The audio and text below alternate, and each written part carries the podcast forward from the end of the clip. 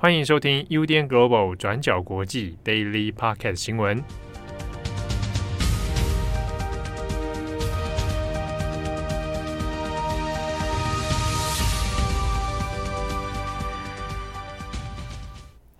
Hello，大家好，欢迎收听 UDN Global 转角国际 Daily Podcast 新闻。我是编辑会议，我是郑红。今天是二月八号，星期二。那我们今天有两则新闻要跟大家更新。对。呃，今天我会尽量就是来把这个阴阳顿挫，对语速调的比较有段落，让大家开车比较安全。好，我们首先第一条新闻还是在关心，就是全世界非常焦虑的这个乌克兰危机。那跟之前讲的一样，在二月七日其实是一个非常重要的外交斡旋哦。啊，一方面是呃，法国总统马克宏在礼拜一的时候，他飞往莫斯科，在克里姆林宫与俄国总统普京进行了长达五个小时又十八分钟的呃一对一密谈。那与此同时呢，也是一样，在二月七号，德国的总理肖兹他第一次访问美国，那并在白宫与美国总统拜登那进行了三个小时的会面。美德跟法俄两边的同步互动，刚好都针对在这个乌克兰危机上。但比较有趣的是，两场这个列强的这些谈判啊，或台面下的外交都没有乌克兰政府的直接参与。好，我们首先先来讲，就是莫斯科克里姆林宫的状况。呃，二月七号马克宏访问普丁哦，其实是之前。马克宏就已经花了蛮多时间跟力气来去协调的这个折中方案，对法国来讲，就是马克宏跟普丁的直接会谈，代表的是说法国现在刚好主导回这个欧洲的外交谈判权，那可以走出一个跟美国或者是英国不太一样的这个对俄路线。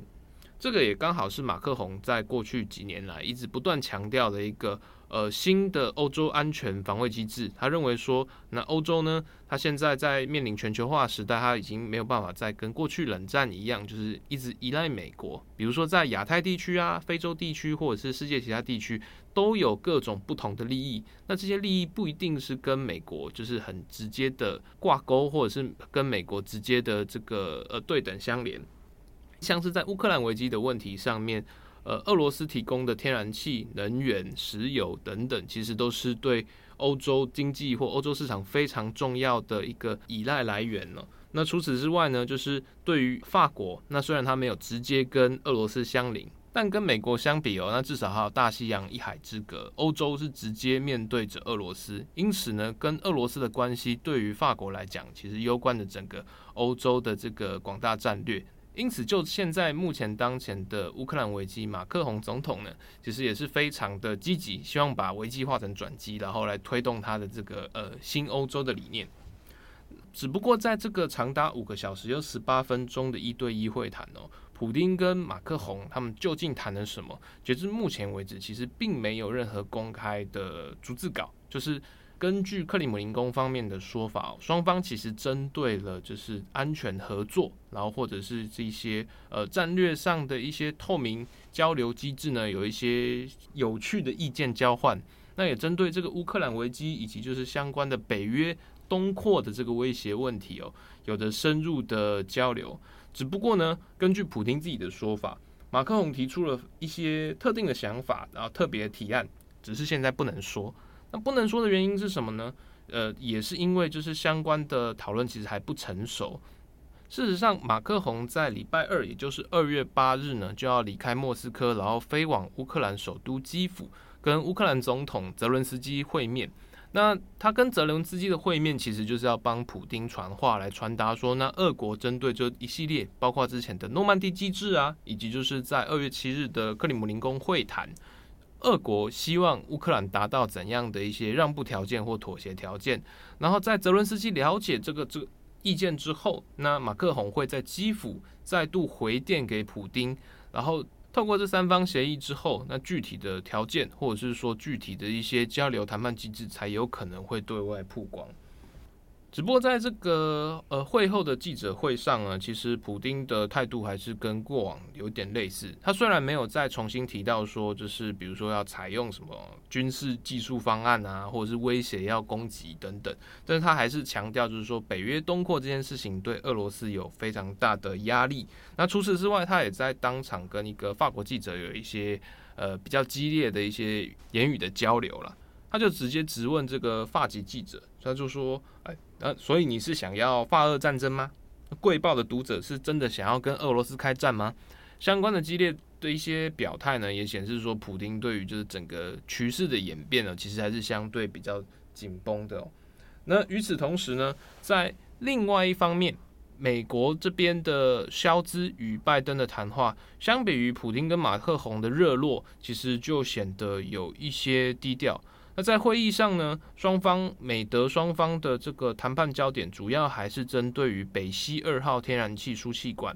北溪二号天然气输气管呢，其实是从俄罗斯本土直接输往德国，那不用经过乌克兰陆路的一个呃新的天然气管路哦。那在这个美德会后，拜登其实有发出重话，意思就是说警告俄罗斯，如果你真的入侵乌克兰的话。那美国一定会用尽任何手段，而且有绝对的信心能够中断或者是完全让这个北溪二号天然气输气管的计划完全崩毁哦。但相关的说法其实并没有得到德国总理肖兹的正面回应哦。事实上，这也因为这个北溪二号天然气输气管是呃德国经济或者是德国这个今年要废核转型的一个非常重要的。嗯，战略能源的依赖来源哦，再加上就是执政的社民党，他过去的上一任总理呃施洛德，目前也是北溪二号天然气输气管这个董事董事会的董事长啊，跟俄国的那 Gazprom 就是他们的国营天然气公司，其实关系也非常密切，在上个礼拜也被提名为就是这个 Gazprom 的呃董事会成员哦，因此就是整个德国的政商关系对于这个天然气的。呃，战略设施或战略投资其实一直不愿意放弃，所以在尽管就是在乌克兰危机当前是牵扯到整个欧洲的战略危机，但德国在拜登面前呢，其实还是没有松口，对于这个北溪二号天然气的这个战略转向。啊，根据英国金融时报与德国明镜周刊还有法国世界报的三方说法，截至二月七号，这个双方的会谈就是以。主要还是以法俄之间的交涉为主。那虽然说外界还不知道，就是法国对俄罗斯提出了怎样的一些协商或交流的条件，但根据法国爱丽舍宫事后对外面释出的说法，就是马克宏正在说服普丁来就是提起撤军的这个行动。那虽然普丁并没有承诺，就要立即就要从乌克兰边境撤军。但莫斯科方面对于就是降缓目前的冲突等级哦，其实是保持着开放的态度。目前比较可能的做法，就是在当前的这个呃白俄罗斯俄罗斯的联军演习结束之后，也就是我们之前有讲的同盟决心军演之后，呃，大概是二月十号开始到二月二十号结束。那俄国会慢慢的把从白俄罗斯从俄罗斯西部的边境把部队后撤。那在这个状况之下。那后续呢，会再等到今年四月左右，也就是法国一直想要争取的这个三个月的缓冲期间，再来决定对乌克兰的下一步政策。好，那今天的第二则，我们来讲一下中国徐州八海案的事件。那这个徐州八海案的新闻，其实是在一月二十八号，也就是新年前，已经在中国引起关注了。那起因是徐州丰县有一名农村妇人叫做杨某霞，那被丈夫董志明用狗链拴在一间破屋里面被囚禁，那前后生养了八个小孩，所以我们才叫做徐州八海案。那相关的事件曝光之后，马上就引起了中国舆论的一个震惊跟愤怒，那要求当地政府去严厉彻查背后是不是有涉及人口拐卖或者是性侵等等这样子的犯罪问题。那我们先来讲一下这个事件的经过是什么。那董志明呢，跟他的八个孩子是住在江苏省徐州市丰县欢口镇。那这件家过去其实一直是当地小有名气的景点。那因为呢，附近的居民其实都知道这户人家。那偶尔呢，也有外地的微博博主或者是抖音账户主来这边拍摄所谓的正能量影片。那这边正能量指的就是要描述这个八个小孩的父亲董志明，虽然家境非常贫穷，但是很有父爱，还会努力教养孩子，这样子的一些正能量，这样子的温情画面。可是很吊诡的事情是，在过去的这一些影片里面，孩子们的母亲，也就是我们上面提到的杨某霞，却是从来都没有现身在影片里面。那事件呢，是一直到今年的一月二十八号，有一个抖音账号叫做徐州一休哥，就发布了一个短的影片，那才第一次揭露了这个八个小孩的母亲杨某霞的样貌。那在这一段影片当中，可以看到八个小孩的母亲杨某霞是被关在屋外的一个破房子里面。那在非常寒冷的冬天里面，她头发也很凌乱，那脖子上面还拴着铁链。那拍摄这个影片的徐州一秀哥就试图问杨某霞一些问题，像是说：“诶，天气冷吗？或者是这个饭还能吃吗？”但是从画面里面你可以看到，杨某霞都没有办法清楚回答。所以这个影片发布之后，那相关的 hashtag 像是徐州八孩、八孩母亲，就引发了热烈的讨论。那外界就好奇，到底杨某霞是不是拐卖人口？那她的真实身份又是什么？那只是过后不久，这个抖音账号徐州一休哥的账号呢就被封禁了。那相关的原始影片也都已经消失了。那面对网友们的舆论啊，跟这些引起的争议，那丰县的官方前后就发布了三个官方说明，但是这三个官方说明其实都有一些矛盾。那像是在第一份说明里面，是在一月二十八号的时候发布的。那里面就有说到，这个杨某霞跟董志明是领证结婚的，所以不存在任何的拐卖行为。那这份声明里面还有说到，杨某霞呢是因为患有精神疾病，那会殴打小孩跟老人，所以董志明才不得已把他用铁链拴住。但是网友们其实并不买单这样子的一个说法，因为基本上影片可以看到杨某霞已经没有办法清楚描述自己的遭遇，所以在这样子的情况下，她是否是在意识清楚的情况来跟这个董志明领证结婚，而且她还生了八个小孩，那这当中有没有存在着强迫生育的问题？那其中另外一个关键也在于说，就有人提供说法，就说这个杨某霞当初到这个徐州的时候，她还会讲英文，而且曾经她也被恐吓过，如果不听话就会被拔掉牙齿处罚，所以就怀疑这个杨某霞可能是受过教育的年轻女性，那是被拐卖到这个村子里面，遭受到严重的虐待。那甚至呢，也有人尝试比对呃杨某霞跟失踪女性的通报记录，试图想要找出这个杨某霞的真实身份。那后来呢，因为针对这个官方的挞伐声浪也是越来越强，所以这个丰县的官方在一月三十号又发布了第二份声明。那这第二份声明里面就有说到，杨某霞的真实身份跟本名有待调查。那就说到这个杨某霞是在一九九八年的时候在欢口镇流浪乞讨，那最后呢是被董家人收留，但是这份声明里面也同时承认了当初杨某霞跟董志明的结婚手续并没有准确的核实过他们的身份。好，那整起事件呢，就引起了这个呃很大的争议。像是网友们的讨论里面，就有女性网友出面分享自己母亲或者是自己的朋友差一点被拐卖的经历。那这当中也包括对整个中国的司法制度啊，还有警察体系等等的一个问责。那例如像是有女性网友出面分享，就说这样子的一个拐卖事件，通常都是发生在熟人之间，而且当女性被卖走之后呢，大部分都有经历过被反复强暴或者是殴打这样子的困境。那尽管有女性会试图逃走，但是到最后还是会被抓回来，甚至在经历一番的这样子的殴打的状况。那当中呢，不管是警察或者是相关的官方单位，即便知情，也不一定想要理会。那通常什么情况下官方或者是警察会受理呢？可能有两种情况，像是第一个，只有在受害者通过所在地的警方找上门来，那再不然就是呃，可能有象征性的打击活动，像是可能呃刚好举行解决被拐卖妇女行动月等等这样子的活动，那当地警方才有可能展现行动来解救这些被拐卖的妇女。所以现在针对这个杨某霞整起事件的最新进度是，一直到二月七号的深夜，丰县官方发布了第三份声明，那表示呢，现在整起案件已经有了初步的调查眉目。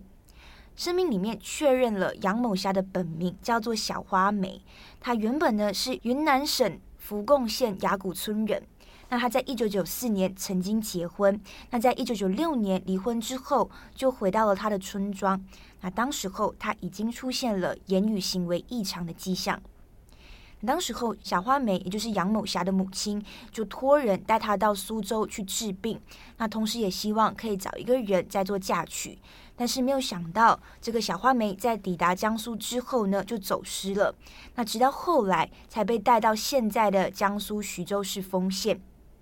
官方调查显示，那经过 DNA 的鉴定，确认了这个八个孩子呢，确实是董志明跟杨某霞所生的。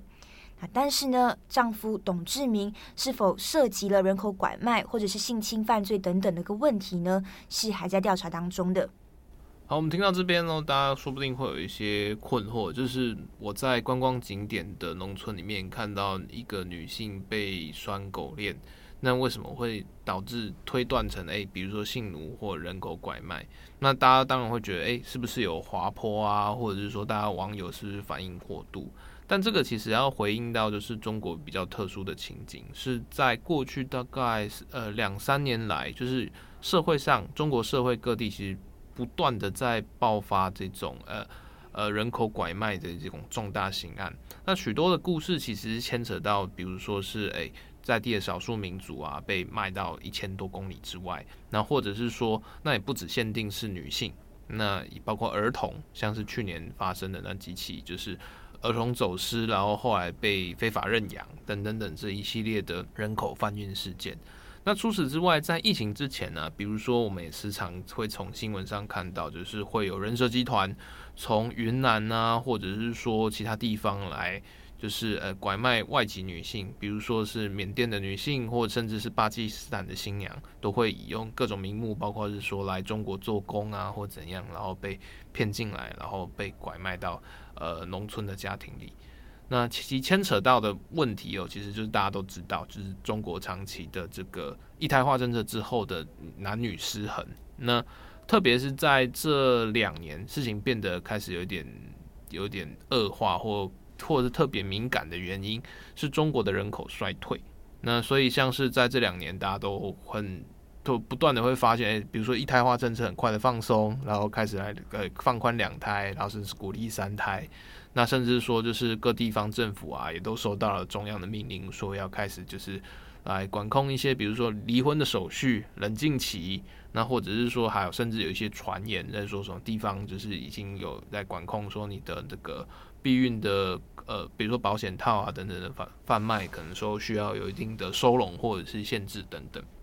就会有非常多的。呃，地方的有可能是谣言，但也有可能是说地方呃上情下达之后扭曲的真相，所以导致有就是中国以微博啦或者这些社群网络这些所谓的社所谓都会知识分子啊，或都会的年轻人都会觉得说啊，这种一直呃政政府要你生或者是那的那种压力其实很大，那因此在推导到这次的杨某侠事件里面，大家就会第一时间就会觉得，哎、是不是过往事情重新上演？那再加加上，就是在这一系列影片里面，杨某侠是很明显就是失去了行为能力。那可是他跟这个呃他的董先生其实年纪有一段差距，然后再来的话是呃他连生了八个小孩，看起来是很密集，大家就会觉得说，那如果就算就算好，他确实是有一些状况，然后导致说，那我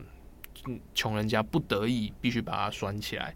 但那在这些小孩看起来是你在拴他的过程之中，然后还继续跟他就发生行为，然后来来来生育下这些小孩。那对这些小孩是是否公平？然后以及是说，那这个杨某霞到底是在怎样的状况之下，然后继续生小孩？其实都引发了非常大的讨论。那再加上刚慧也讲，徐州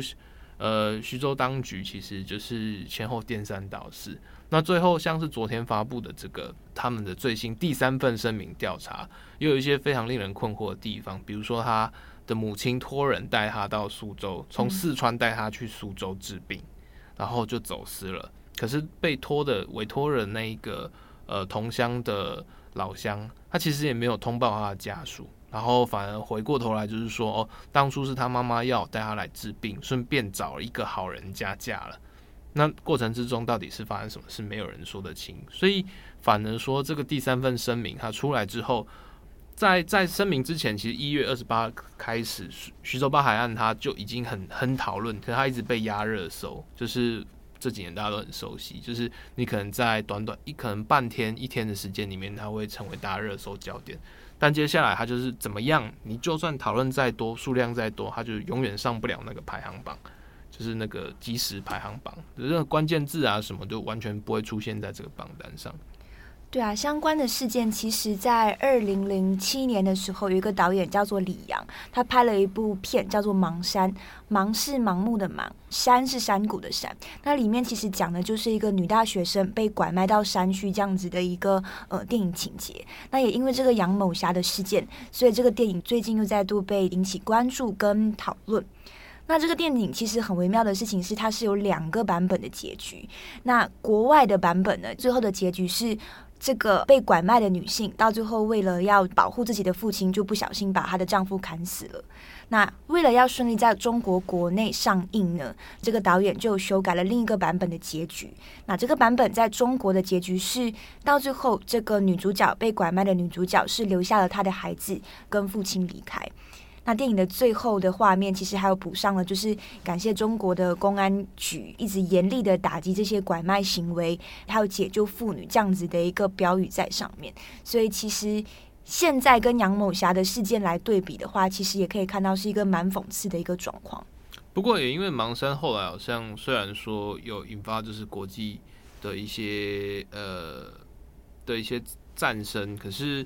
在后来，好像中国也因为国内政策的关系，或者是说题材敏感的关系，其实也有在在收紧这部影片的传播或者是上映。所以在这几天也有消息说，就是呃，网络上大家看不到这部电影，只要用盗版来弄，然后甚至连当初出来的导演都认为说啊，这个是这个电影跟这个事件证明了说啊，中国现在人口贩运，或者是说呃这种妇女贩运的问题确实还是非常严重。所以就是甚至说呢，我现在不管你。看的是什么？就希望大家积极的转发讨论来来去逼迫，就是政府或者是相关当局来应对这些根深蒂固的老弊病。好的，那么呢，以上就是今天跟大家分享的两则国际新闻。今天是那个阴阳顿挫的阵容，我我我尽量了，尽量了，希望大家就是哎开开车平安，好，新年顺心。好，我是编辑会议，我们下次见，拜拜，拜拜。感谢大家的收听，想知道更多详细内容，请上网搜寻转角国际。